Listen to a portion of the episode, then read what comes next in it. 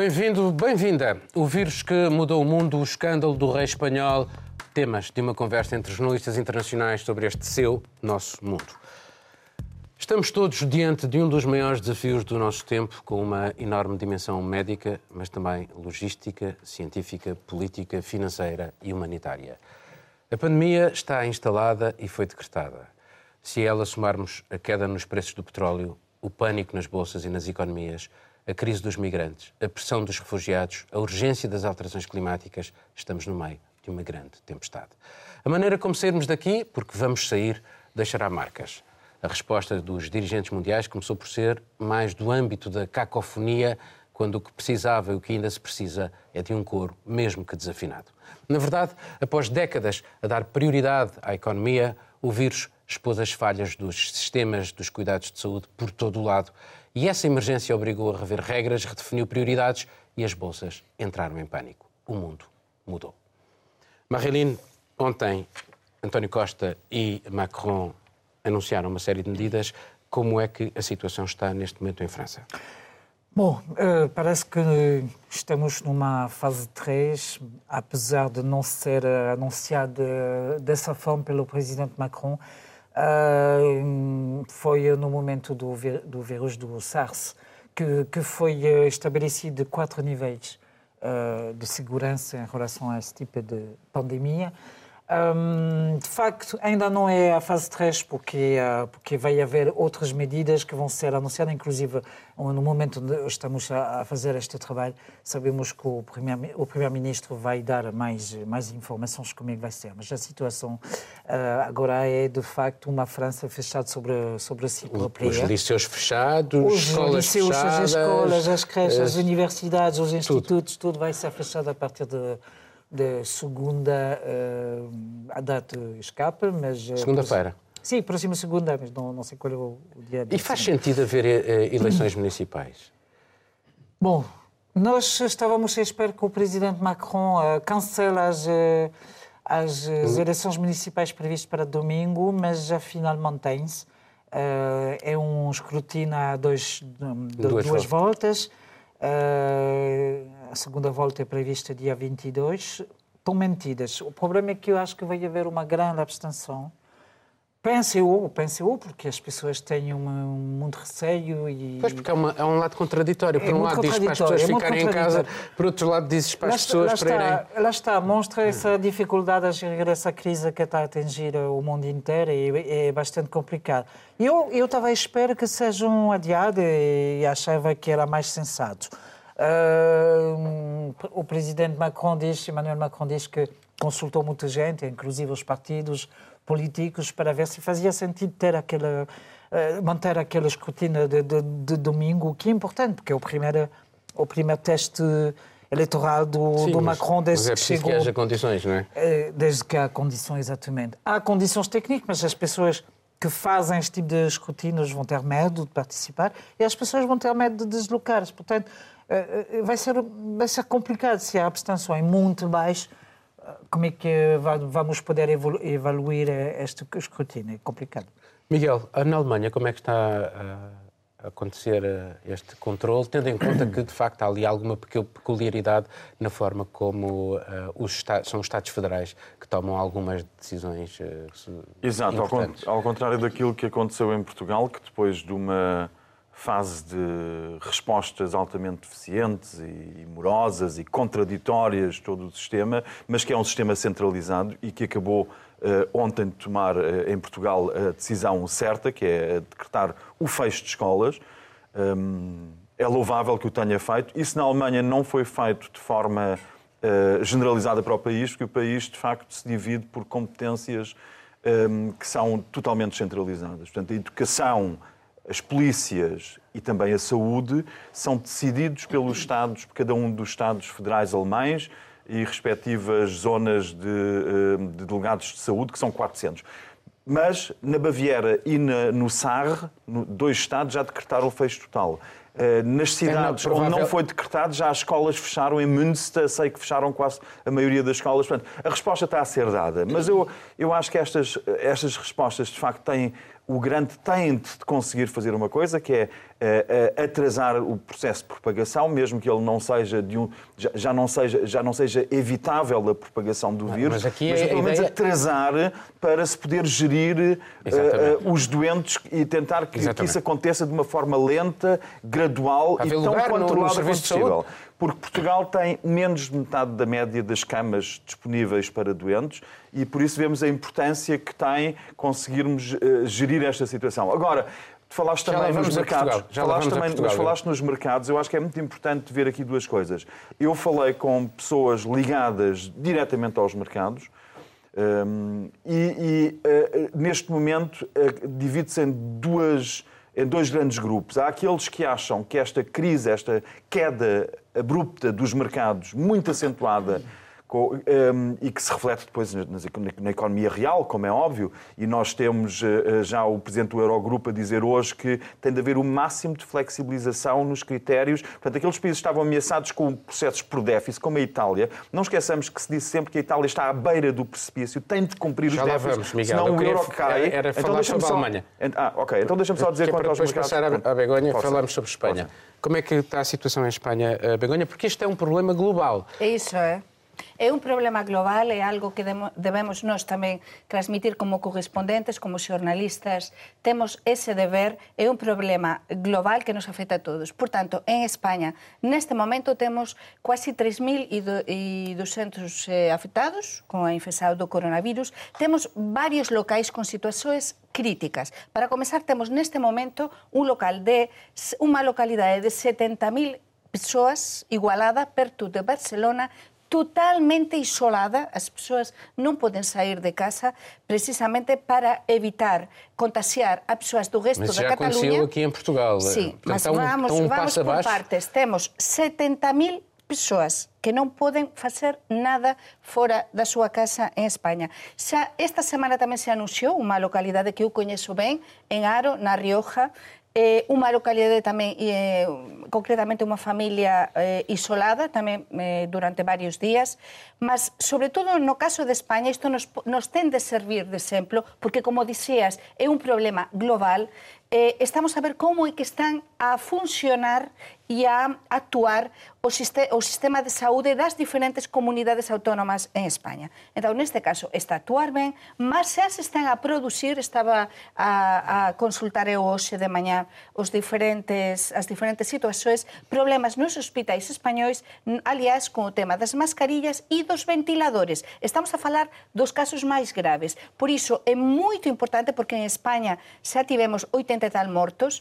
Entón, é moito importante, neste caso, que os hospitais teñan os medios suficientes para eh, tentar evitar o maior número posible de mortes, como está a acontecer na Italia, onde há moitas persoas xa a morrer. Entón, en España está a aumentar tamén moito rapidamente e como algo parecido a Alemanha, o que estaba a explicar o Miguel, nós como temos diferentes comunidades autónomas, temos 17 comunidades autónomas españolas, o caso do primeiro ministro español que ontem non conseguiu eh, obrigar, como por exemplo Antonio Costa, que sí que decretou o fexo de todos, de todas as escolas, universidades, creses... Non. No caso de, de Pedro Sánchez en España non pode facer iso porque a educación depende de cada comunidade autónoma. Mas, grazas ao que ele anunciou o país, esa recomendación xa é oficial que a partir de segunda, como en Portugal, todas as escolas, universidades e sistemas de, pronto, de, de ensino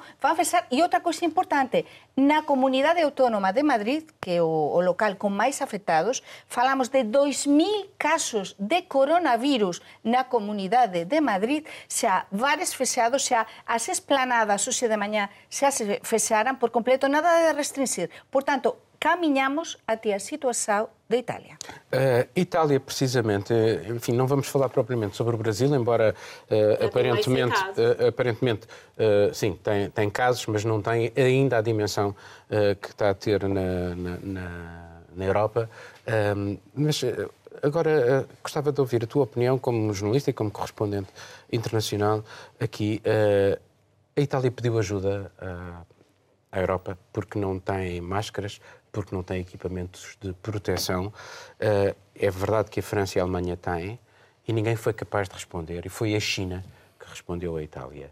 Uh, até que ponto é que achas que estas situações uh, não minam um bocado esta ideia de estarmos todos juntos? Mina completamente, só mostra um pouco de cacofonia da resposta da União Europeia porque o que nós temos visto, só um pequeno parêntese, são respostas muito diferentes em nível de cada país, é, enquanto escolas permanecem abertas em alguns lugares, outros já fecham fronteiras, tem uma resposta muito diferente. A Europa falhou em dar uma resposta única e coordenada.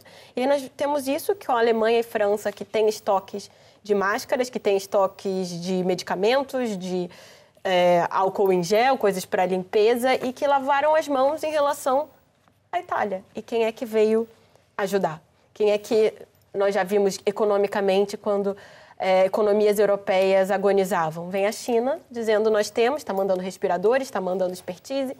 E é difícil competir com a maneira que os chineses, por serem uma ditadura, responderam a isso, porque ao mesmo tempo que na Europa é preciso apelar à consciência individual, que nós temos visto que tem falhado, quando se diz evitem aglomerações, nós temos pessoas indo à praia, pessoas que continuam fazendo a vida como se não houvesse nenhum problema. E outras é, embarcar chineses, sim. tudo Agora, no supermercado. Por exemplo, é? essa última reunião da, da OMS, que, que decretou a pandemia, sublinhou dois casos de sucesso, o chinês e, e o da Coreia do Sul. E só um exemplo de como a China geriu isso, é, e algo que é impensável de se fazer numa democracia com as leis que se tem hoje, que basicamente eles têm, é, eles construíram, todo mundo viu aqueles hospitais em uma semana com não sei Sim, quantos leitos, e principalmente eles criaram uma maneira de é, clínicas que verificam as febres e tinham fiscais na porta de prédios, em entradas de em bairros, em, em, todo, todo lado, que não mediam... Não podias andar sem máscara na rua. E eles obrigaram todo mundo a andar de máscara, que isso é algo que a Coreia do Sul fez, por exemplo, também, e conseguiu diminuir, então é, não, mas, mas rastrearam eles, não, toda, não, mas eles rastrearam, toda, eles tiveram uma política, e a Coreia do Sul também, de rastreamento praticamente compulsório. Se você entrava e você tinha uma febre, você já era encaminhado para fazer o teste, e se testasse positivo, não voltava para casa. Não tinha essa de quarentena em casa, como nós estamos vendo aqui, que é algo que tem no Brasil, inclusive. É, não existia isso. E, assim, é muito questionável porque separaram pais de filhos, se o seu filho estava doente ou se você estava doente, você não podia visitar a criança. Assim, foi realmente uma coisa muito draconiana a... e que é, a OMS chama de medidas duras, mas que nós sabemos que são impositivas. Isso é possível construir num Estado democrático de direito? Não, não é. Agora, a Itália falhou e falhou de uma maneira que é, essa resposta é muito grave a partir do momento que eles não conseguem, algo que não se via desde a gripe espanhola, que eles não conseguem recolher os corpos das pessoas que estão doentes. Então, que, que morreram de, de, coronavírus. Então, assim, é uma questão que é sem precedentes se levanta mesmo isso. Se a Europa falhou em ajudar um Estado-membro que tem um problema tão sério e foi a China que ajudou, isso levanta a questão se é uma autocracia que não vai conseguir gerir isso.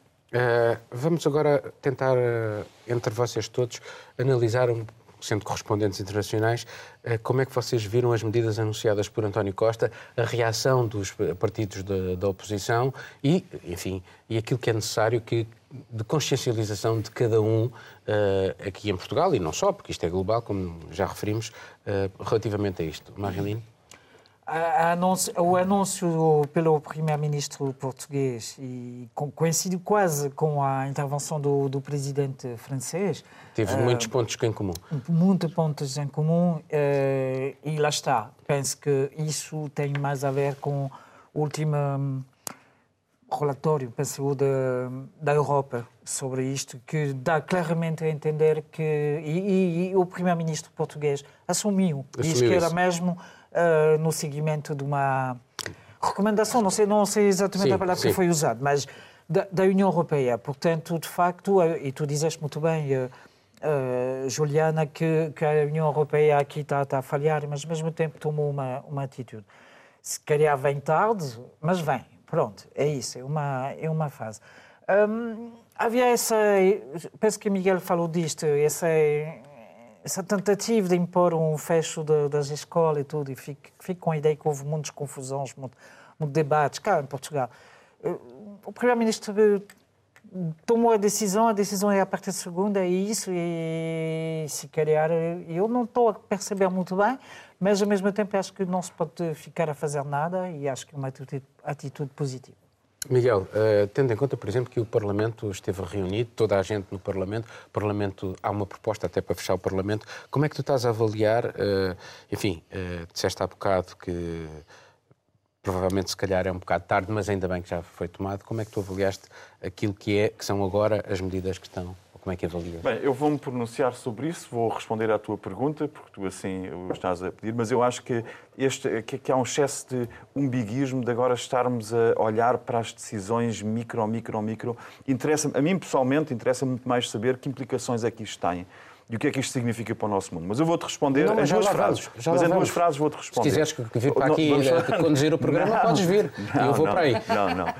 Um, não. Não quero conduzir rigorosamente nada, uh, só quero simplesmente dizer, e vou responder em duas frases, uh, o processo correu muito mal, em Portugal terminou bem. Felizmente, António Costa pressionado ou não, ou por sua iniciativa, não interessa, não escutou os especialistas do Buro. Porque, tirando o bastonário da Ordem dos Médicos, teve uma atitude desde a primeira hora absolutamente óbvia, de bom senso, de exigir o isolamento, de exigir o fecho de escolas, vimos uh, Propor o desempenho... Um hospitais específicos Se quiseres para... responder por mim, podes sentar nessa Não. cadeira.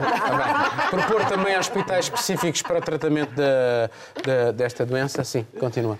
Um, o bastonário teve muito bem, o Conselho Nacional de Saúde teve um desempenho péssimo. Ouvimos especialistas a toda hora nas televisões, eh, das mais variadas áreas, até especialistas em clínica geral, a pronunciarem-se sobre as medidas que deveriam ser tomadas. Isso é um, um ruído de fundo insuportável. E as pessoas faziam, regra geral, sempre na expectativa de uh, dar razão às autoridades de saúde. É, houve um servilismo e um respeitinho que todos os especialistas entre aspas, fizeram transparecer que era nós agora temos de estar do lado da Direção-Geral de Saúde, temos de estar do lado do Governo. E isto levou, este servilismo levou a que se tivesse demorado e fosse preciso vir António Costa desautorizar o Conselho Nacional de Saúde e dizer não, as escolas fecham-se. Que era o que o bastonário dos médicos já dizia também. E isto, para mim, foi um, um processo muito negativo que acabou bem, dentro do prazo possível, ao mesmo tempo que outros países, não tão cedo como a Dinamarca e a Irlanda, mas enfim. Agora, para uh, Desculpa, vou-te passar a ti porque eu respondi à tua pergunta. Mas Quando for às questões para mim mais pertinentes, depois digo. Mas eh, a continuar com isto,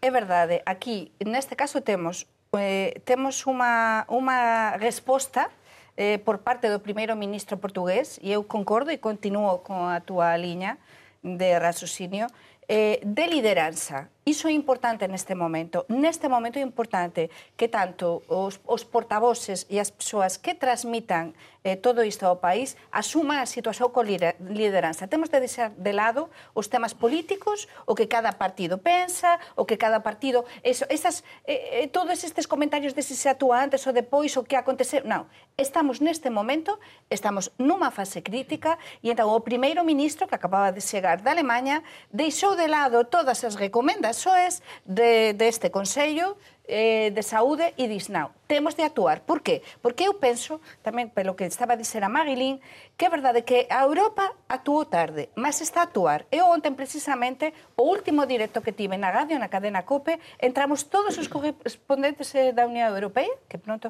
que somos correspondentes para a miña radio, e eu pude acompañar en directo cual é que era a reasa ao momento dos diferentes países europeos. E, efectivamente, temos o caso da França, da España, de Portugal, eh, a actuar, da Alemanha, conxuntamente en este caso ia determinar as coisas da Bélxica quase ao mesmo tempo, porque dá igual se antes ou depois, en, en cuestión de horas, se fexan os, os bares, os restaurantes. O que está claro é que temos, vamos ficar limitados, limitados a partir de agora, as nosas saídas, eh, a ida aos supermercados, a ida a ida, Bom, mas por resta exemplo, ainda saber como é que isso vai ser sí, implementado. Agora faltan os detalles, mas tú preguntabas que o que hacen vamos avaliar estas medidas do goberno. Está ben, estas 30 medidas son necesarias, chegaran, da igual se chegaran un bocado antes ou depois, mas chegaran, mas, olla, Portugal ten ten neste momento que estamos a gravar o programa, os últimos dados falan xa de 112 infectados.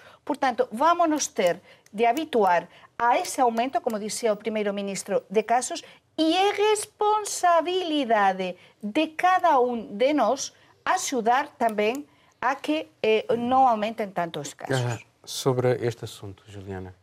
Sim, acho que a resposta portuguesa, acho que eu concordo muito com o Miguel. No início estava uma coisa meio não vamos nos preocupar tanto assim. E depois, no fim, o resultado foi positivo. Acho que ainda é preocupante em alguns pontos. É a falta de equipamento de proteção para os profissionais de saúde, Sim. as pessoas que estão na linha de frente. Ventiladores. Ventiladores. Isso é muito Acho que, por exemplo, nos, nos hospitais nos hospitais é, há uma, inclusive, desvio, estão efetivamente roubando material, acho que é muito grave. É, eu também escrevo para um site de notícias médicas, a Medscape, e me debrucei bastante sobre o tema de das respostas especializadas aqui. E durante mais de seis meses, Portugal estava com a diretoria justamente do controle de epidemias vago. Então, assim, falta uma resposta também, um plano de ação. Acho que é importante ter medidas efetivas para evitar a propagação, mas também orientações claras aos profissionais de saúde, algo que ainda ficou muito, ficou muito por fazer. Por exemplo, em Coimbra, é, na falta de fatos adequados, o hospital teve que comprar roupa de pintor para proteger as equipes de saúde. Parece engraçado, mas é preocupante, porque assim, é louvável que eles tenham feito isso, aquela coisa do se desenrascar do português, que é tão dita, mas é, é muito preocupante que se tenha chegado até esse ponto. E só para não dizer que eu não falei do Brasil, porque eu preciso falar, já que todo mundo falou do seu próprio país, é, o Brasil hoje tem uma circulação do vírus que está muito entre as elites. Porque quem tem dinheiro para viajar claro. para o exterior, quem veio para a Europa, quem veio para os Estados Unidos. Então, assim, o que nós estamos vendo são várias pessoas da elite brasileira adoecendo. E uma coisa que, que está nos jornais é eles continuam obrigando os empregados domésticos a fazerem os seus a, continuarem as suas jornadas na casa dessas pessoas. Então, assim, é muito preocupante o Brasil Sim. repensar a maneira como esse vírus vai circular. Acho que a gente vai ter essa discussão que tem na Europa hoje, muito em breve no Brasil. Bom, uh, abordamos aqui uh, esta questão da China, que é uma ditadura, ter vencido o vírus. Se as democracias não vencerem o vírus, provavelmente vamos ter a propaganda da ditadura como o sistema que protege as pessoas. E este é talvez um dos grandes desafios, juntamente com aqueles de todos os outros, estas urgências. O vírus acabou por nos dar uma ideia de cidadãos do mundo. Este é o nosso mundo.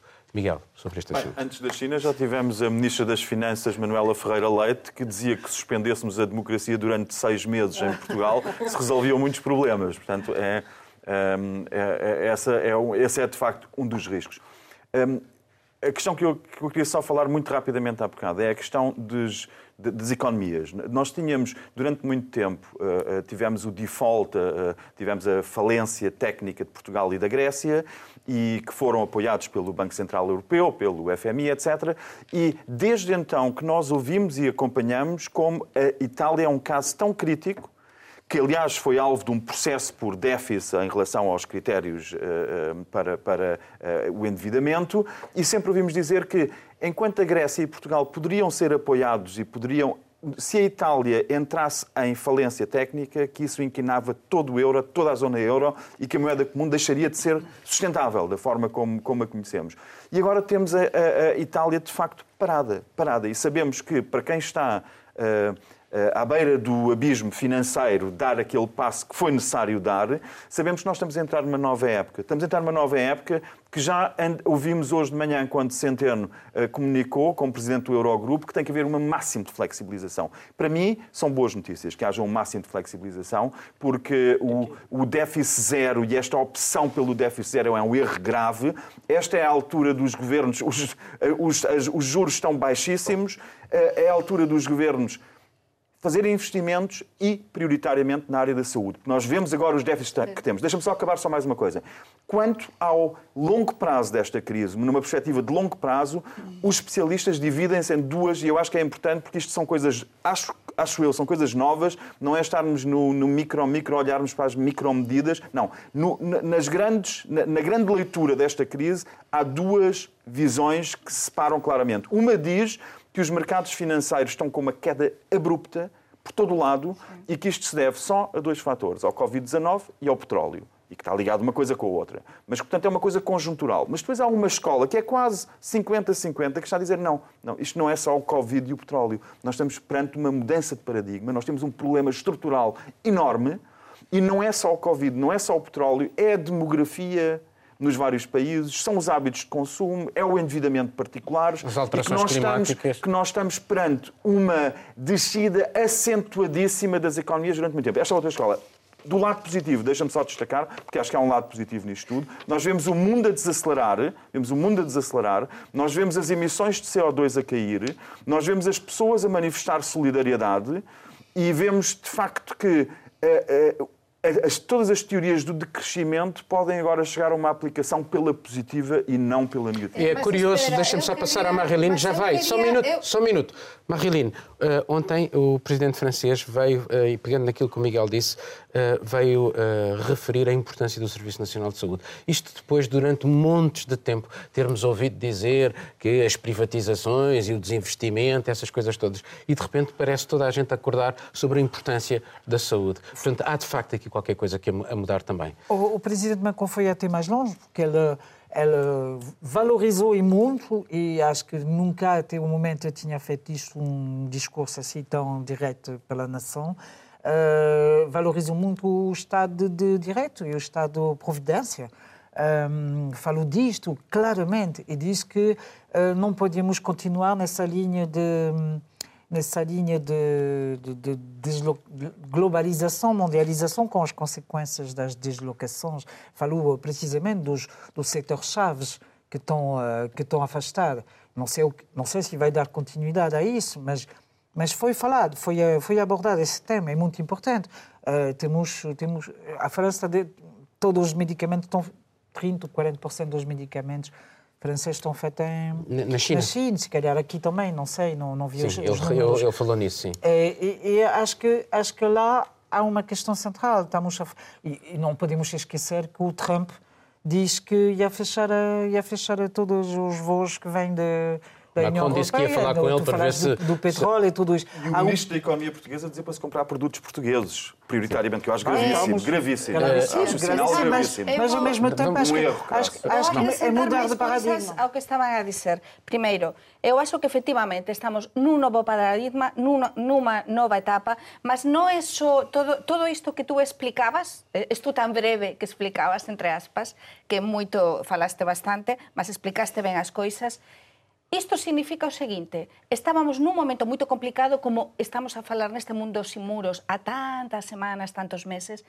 mas chegou agora unha epidemia, non, unha pandemia a nivel global que o que nos faz é remover en todo o que estaba a acontecer mal, en todo o que nós estábamos a ver todas estas crisis e a dizer que é o que vamos facer a partir? Que é o que va... Non, non, estou optimista, mas isto, optimista, neste momento non podemos estar ninguén. Neste momento as persoas temos de estar preocupadas, en alerta, mas ao mesmo tempo a pensar en que vai mudar isto, que oportunidades vamos ter a partir de agora e como é que nos vamos habituar a a estas mudanças. Outra coisa importante. Mas tens que sistemas... ser eh, breve, porque ainda não, temos mas, que falar... Eh, Se não, ele falou, mas temos eu que falar sobre outro assunto. Mas uma coisa importante também, não é só falar de Espanha. Isto é um tema, isto é um tema global, é um tema que efectivamente os sistemas de saúde são importantísimos nos nosos países e é verdade que ese desinvestimento que aconteceu non só en Portugal, como tamén dixo Macron, aconteceu tamén en España, aconteceu en todos os países con a crise, nos ten de servir para ver que nun caso caso, somos super vulneráveis e qualquer coisinha neste mundo global, como este caso desta pandemia que se está a expandir em, em pouquíssimo tempo, serve para nos dar a volta a todo e temos Bem, de voltar à essência. Já percebemos. Juliana, Olha, sobre, eu respeito sobre este assunto. Que tu dizes. É, acho que é importante, nós percebemos, pegando um pouco nisso, que realmente é uma questão global, porque se nós vimos a última fala do presidente Trump sobre o assunto, é, que disse que é esse vírus estrangeiro Sim, é meio que não não existe. Não tem passaporte, não, o vírus tem passaporte. É, exatamente. A entrada. É, é uma questão global e é muito fácil e o que é muito tentador usar isso como uma maneira de é, criminalizar migrantes, criminalizar Exatamente. o que nós temos Política visto de, interna. É, o que nós temos visto durante muito tempo é a instrumentalização um pouco por todo lado do coronavírus. É, e isso, isso acho que é, é, muito preocupante, porque durante muito tempo, mais do que uma questão de saúde pública, isso foi usado como uma forma de instrumentalização política. Dando o exemplo do, do Brasil, é, o presidente Bolsonaro está sendo acompanhado porque uma pessoa muito próxima dele, que, é, que viajou com ele para os Estados Unidos, foi confirmado que ele tem o coronavírus. Inclusive, ele se reuniu com o Trump junto. Então, assim, é uma pessoa que é realmente muito próxima e o Bolsonaro está sendo é, monitorizado.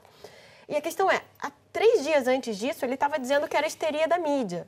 E aí agora, e convocando as pessoas para uma manifestação contra o parlamento que ia aglomerar milhões de pessoas. Enquanto o mundo todo estava fechando escolas, enquanto o mundo todo estava tendo uma política de reduzir aglomerações, a gente tinha o presidente brasileiro instrumentalizando isso, dizendo que era culpa da mídia e convocando para uma aglomeração. Então, assim, tem que existir uma resposta em nível mundial. Alguém isso é. E acho que agora, se, se for confirmado realmente, por exemplo, que ele esteja doente, é uma maneira de refletir sobre o quanto isso não é uma Bom, histeria. Vamos passar para um outro tema para baixar um bocadinho aqui as tensões.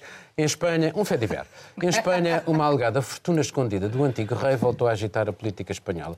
Isto porque Juan Carlos terá doado à sua antiga amante cerca de 65 milhões de euros e um procurador suíço ter levantado agora suspeitas de um branqueamento de capitais. O caso tem vários episódios, um ambiente de intriga e novela e muita opacidade também. Corina Larsen, umas décadas mais novas do que Juan Carlos, já tinha sido apanhada a falar numas comissões ilegais que ele teria recebido da Arábia Saudita. Tudo revelado numa escuta feita por um polícia corrupto em 2018. Na altura, a polícia espanhola, após um breve inquérito, acabou por arquivar rapidamente o assunto eram aparentemente as contrapartidas de um contrato para uma construção de uma linha de caminho de ferro de alta velocidade a ligar Meca e Medina, atribuídas a um consórcio espanhol. Mas ao trazer de novo o caso, o procurador suíço deu argumentos ao Podemos e aos partidos republicanos catalães para exigirem uma comissão de inquérito. Até porque o rei, a monarquia, recebe 8 milhões de euros por ano. Mas essa comissão de inquérito não terá lugar porque o PSOE não lhe dá qualquer hipótese, argumentando que os factos remetem para uma altura em que Juan Carlos ainda estava no trono e que, por isso, a imunidade do antigo monarca está garantida. Vamos ter que ser muito rápidos. Vou começar por ti, Begonha. Uh, isto, a imprensa espanhola pegou nisto e tratou como um fé de E só houve um jornal, El Confidencial, que pegou nisto e colocou, de facto, as questões chatas como é que o rei pode receber dinheiro por baixo da mesa uh, de uma monarquia? Uh, como é que não declarou esse dinheiro? Uh, enfim, como é que ele recebe dinheiro do, do Estado e depois faz estas, estas, estas questões todas? Qual é a legitimidade de, de esconder dinheiro num paraíso fiscal? Pronto, se estas explicaré todo, non vou repetir. Mas neste caso estamos a falar do rei emérito. É dizer, é verdade, era rei, o rei Juan Carlos, agora neste momento está a reinar eh, Felipe, o seu fillo, mas é verdade, era rei nesta altura e, e todo o que está encuestado é precisamente, eh, supostamente, ele recebeu, o, o rei emérito Juan Carlos, máis de 100 millóns de euros, máis de 100 millóns de euros, precisamente para conseguir por unhas comisións, para conseguir a concesión, como explicabas, da alta velocidade. Alegadamente. Alegad, alegadamente. es, supostamente, alegadamente, eh, non estou a dizer que teña sido, eh, o que se está a publicar ni noticiar, mas é un tema para construir esta alta velocidade na Meca, na Arabia Saudita. E é verdade que ele, supostamente, alegadamente, eh, traspasou, cedeu, regalou, ofereceu a súa antiga amante, Corina, e o seu fillo, o fillo da súa amante... Segundo o advogado, tinha tinha uma ligação é, é muito, muito afetuosa com a criança. milhões de euros. que acontece com isto? Os nosos televidentes dirán, en todo o mundo dirán, mas por que isto non se noticiou máis? Durante moito tempo en España, e eu xa traballo como xornalista há 20 tal anos, non se podía, non se podía eh, publicar determinadas coisas da Casa Real, nin se podía falar. E eu falo dos meus comezos tamén como xornalista que existía ese pacto democrático eh, tentar... Pacto democrático? chamábase así, chamábase así, chamábase así, e estou a falar moito seriamente deste asunto, porque non se podía eh, ouva, por favor, peso, era, era unha especie, si, sí, ese, ese pacto na de, no comezo da democracia para tentar que a, democra a, a monarquía se consolidase. E entón, non podíamos citar nada dos Reis, Eu lembro menos comenzos en Radio Voz da Galiza, unha emisora de radio do grupo Voz, onde, por exemplo, para falar dos reis e todo iso e todos determinados escándalos, coisas que se falaban, ninguén podía falar. Con cualquier xornalista español que falen con máis de 20 anos, con máis de 20 anos de casa, eh, no traballo de xornalista, explicarán isto. É os anos isto mudou, mas con todo isto, con todo isto da monarquía e da crise da monarquía en España, é verdade que há como un certo receio en falar de todo isto e é unha coisa que nós debemos ser libres e acho que as persoas non debemos ter medo e os xornalistas e é verdade que un caso que nesta, nesta mesma legislatura isto, todo isto saiu e Confidencial publicou o Confidencial porque eh, eh, Podemos tentou outra vez que isto fose investigado, isto das comisoes ou alegadas comisoes recibidas pelo rei emérito Juan Carlos da Arabia Saudita, mas e de determinadas empresas por esta concesao mm, de, de, desta liña de alta velocidade, mas tentouse varias veces no Congreso dos Deputados que isto avanzase para ser investigado e non se conseguiu. É dizer, existe todavía certa proteção para com a Casa Real Espanhola. Miguel, é curioso porque, de facto, a imprensa espanhola, como eu disse à Begonha, pegou nisto e tratou disto como, agora, como um fé de ver. Nas páginas centrais, uh, a generalidade. Há aqui continua a haver, uh, apesar daquele pacto já não existir, um pacto uh, não escrito de silêncio para proteção da monarquia. O que é que tu achas? Bem, eu acho que a Espanha está com muitos sintomas de susdem, que é a suspensão da democracia em muitíssimas não, é áreas. Assim. Não é Desta acabaste de dar vários exemplos. Acabaste de dar vários exemplos. É, é, eu acho isso muito grave não. e acho que nem sequer precisamos de falar de alegada, uh, alegadas luvas, alegada corrupção, seja o que for, porque o homem não pode ser condenado, não pode ir a tribunal, não vai a tribunal, portanto, não há, se não há possibilidade de o julgar, também não há presunção de inocência. Porque presunção de inocência é quando alguém tem direito a julgamento. O senhor não vai ser julgado, não vai a tribunal, há uma omertá nos meios de comunicação para não se revelar e não se falar sobre o assunto, de maneira que o que temos, e é mais grave, é mais grave porque eu, ouvindo ambas as partes, nós temos a parte que uh, veiculou estas informações todas, essa empresária alemã que foi amante do rei, que veio, que já apresentou queixa no Reino Unido, porque no quarto hotel dela em Londres, quando ela esteve em Londres e quando, se, no quarto hotel dela havia uh, agentes dos serviços de informação e da secreta espanhola ameaçá-la em nome do rei para ela não falar. Isto ao longo de anos.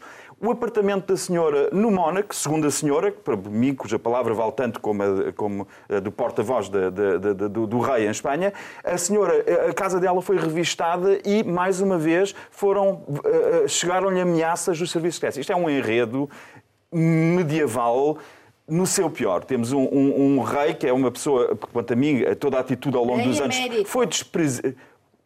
O emérito. Uh, uh, não vejo mérito é nenhum, mas pronto, o único mérito é que vai. Eu sei, eu sei, eu percebo, eu percebo. Portanto, acho que é de facto muito lamentável e mostra que esta Europa convive muito bem, conviveu muito bem com as, com, com as ditaduras de Franco e de Salazar dentro de uma NATO, convive muito bem com a Espanha como está dentro de uma União Europeia, como convive com a Hungria e tudo isto é muito lamentável e lança uma luz muito pouco abonatória sobre a própria União Europeia também. Margarine, sobre este eu, assunto. Eu, eu concordo bastante com, com Miguel sobre este assunto, apesar de conhecer eh, relativamente mal eh, a situação espanhola, eh, acho que ali uh, omerta, a palavra que foi usada, silêncio, eu acho que continua a ser exato. E nós vimos isto também na, no Reino Unido e nas outras monarquias é estranho continuar a haver e existir monarquias. Mas a monarquia. Deste, deste, deste, contigo. Deste, deste estilo na Europa, não é? Que, mas, mas, mas aqui a questão. Temos Monaco, não sei não, mas, uma nebulosa, um silêncio. O que é que eles fazem? De, de, Onde é que veio o dinheiro? Deixa-me colocar-te uma questão, sim.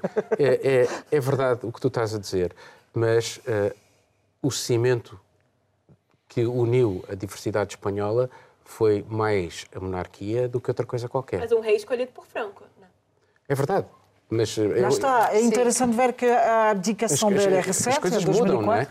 Em 2014, 2014, 14. Vamos lembrar 2014, a abdicación do rei emérito Juan Carlos No, teve Oh, lugar, a teve a lugar há, há poucos anos, precisamente 2012. depois do 2012. escândalo com o 12. elefante, 2012. com a Em casa, com a foi que ele estava. que com Foi a um- amante Corina, Exato. precisamente esta das Foi comissões. em 2014. O rei, o rei abdicou em comissões. 2014. Só um bocadinho, deixem ela Eu terminar. estava a falar de 2014. No, início eu enganei, diz 2004, mas é mesmo 2014. Agora tenho a certeza. Ele abdicou em 2014 a favor Exatamente, mas eh, estávamos, estávamos a ver em Espanha chegar cada vez mais o republicanismo. É é um corrente que existe, se calhar está muito abafado, existe na tua terra. Eh, eh, E também, também é o cimento, entre aspas, do, do, da forma que existe o Estado espanhol com, com essas independências. Nacionalismos. na- Sim, o nacionalismo. Lá está, estamos a ver chegar movimento anti, anti-monarquico, mas também independentista. Portanto, é uma situação de uma, de uma coisa parada no tempo eh, que, se calhar está essa parte do, do dinheiro e, da, e da, do sistema de maîtresse, não é? De, de continuar, que sempre existiu no, nas monarquias. Não sou. E não só, nas repúblicas também. Tu tens em França vários casos desses. Deixa Begonha. Begonha, desculpa lá. Pronto, não, estou a acabar. Não, Nós falamos do país uns dos outros todos os É. dias. Estou a acabar. Um Acho, acho que de facto estamos a ver chegar eh, coisas interessantes em Espanha em relação à existência dessa monarquia. Acabei de falar. Eh, eh, Juliana, falaste. achas que uma república, um presidente da república consegue manter a unidade espanhola se existisse? Eu acho que não teria muita diferença. Acho que essa coisa de achar que um rei é uma figura fundamental para manter a estabilidade democrática de qualquer país, eu achava que isso tinha ficar, acabado na Revolução Francesa, né? Mas Que, acabou, tipo, mas assim, as pessoas têm essa ideia de que o tecido democrático espanhol se sustenta na monarquia justamente pelo papel importante que o rei teve de fato, o rei emérito, na altura rei de fato, não sei, é, teve no, no fim da ditadura. Um fim esse de ditadura que foi negociado, um rei que foi posto no trono porque o Franco mandou buscá-lo aqui de Portugal, inclusive, porque ele vivia aqui isolado com a família real espanhola no Estoril. A Constituição que o referendo que validou o poder do rei na Espanha, inclusive, era um pacote completo, que as pessoas não podiam simplesmente dizer eu aceito esse rei, tinha uma série de outras coisas, era o pacote completo, pegar ou largar. Então, desde o início do reinado do, do- de Juan Carlos, tem essa questão de que há, inclusive, quem questione a legitimidade. O que nós temos é uma figura anacrônica, que é financiada pelo contribuinte, se aproveitando, milhões por ano. se aproveitando novamente de toda essa relação social, de todo o poderio, que é para usar as secretas, alegadamente ou não. É, acho que só mostra o anacronismo e de como realmente, de repente, vale repensar isso. O Brasil, quando saiu da ditadura, um pouco depois, teve um referendo para decidir que tipo de sistema político nós queríamos. Se nós queríamos uma monarquia, não sei exatamente como é que ia funcionar, se eles iam pegar uma árvore genealógica do Dom Pedro e ver quem era o, her- o Havia um- herdeiro. havia mas candidatos. houve, houve Por acaso um- apoia o Bolsonaro. Sim, houve um, um, um referendo para dizer se as pessoas queriam parlamentarismo, presidencialismo ou monarquia. De repente, a Espanha podia pensar em fazer algo do tipo. Die- não, segu- vamos não, vamos não, segundos. Begonha, não, segundos. não, não, não, não, não não, falou. Begonha, Sim, não. Begonha, não, não, não, estamos no fim do programa, não. Podes dizer o que é que tiveste a fazer aqui de Portugal. Está ben, non poso eh, dizer que os, para os españoles é totalmente libre isto e que estamos super habituados a falar da monarquía Ótimo. libremente Agora- e a criticar agora- a monarquía. Ótimo, agora diz o que é que trataste a aqui traballar, Portugal. a, a, a traballar muitísimo, a traballar do coronavirus, a acompañar todo o que estaba a acontecer. Tamén entrevistei ao presidente de Caritas Portuguesa para a cadena COPE, precisamente un relatorio que les presentaran dos últimos 10 anos en Portugal e tamén publico neste fin de semana eh, unha reportaxe sobre a Ruta Vicentina en Portugal. Miguel? Eu tive a, a falar sobretudo sobre a minha experiência para meios de comunicação alemães que se interessaram pelo facto de como é que estava alguém em quarentena em Portugal, que foi o que eu fiz também no âmbito do coronavírus, mas foram relatos pessoais e experiências pessoais, portanto desliguei-me quase um pouco de critérios jornalísticos. Bah, basicamente estou desempregado técnico, quase não fiz nada esta semana e porque a França está focada e preocupada e focalizada mesmo sobre a questão do coronavírus e não não dá para trabalhar. Juliana? Fiz bastante sobre o coronavírus, especialmente sobre a falta de comida e de papel higiênico em alguns lugares em Portugal. Obrigado a todos. Este programa termina agora. É certo que estamos a viver dias difíceis, mas cada um de nós pode fazer a diferença. Começa com pequenos gestos. Se todos os fizermos, salvamos vidas, a nossa e as dos outros. Até para a semana.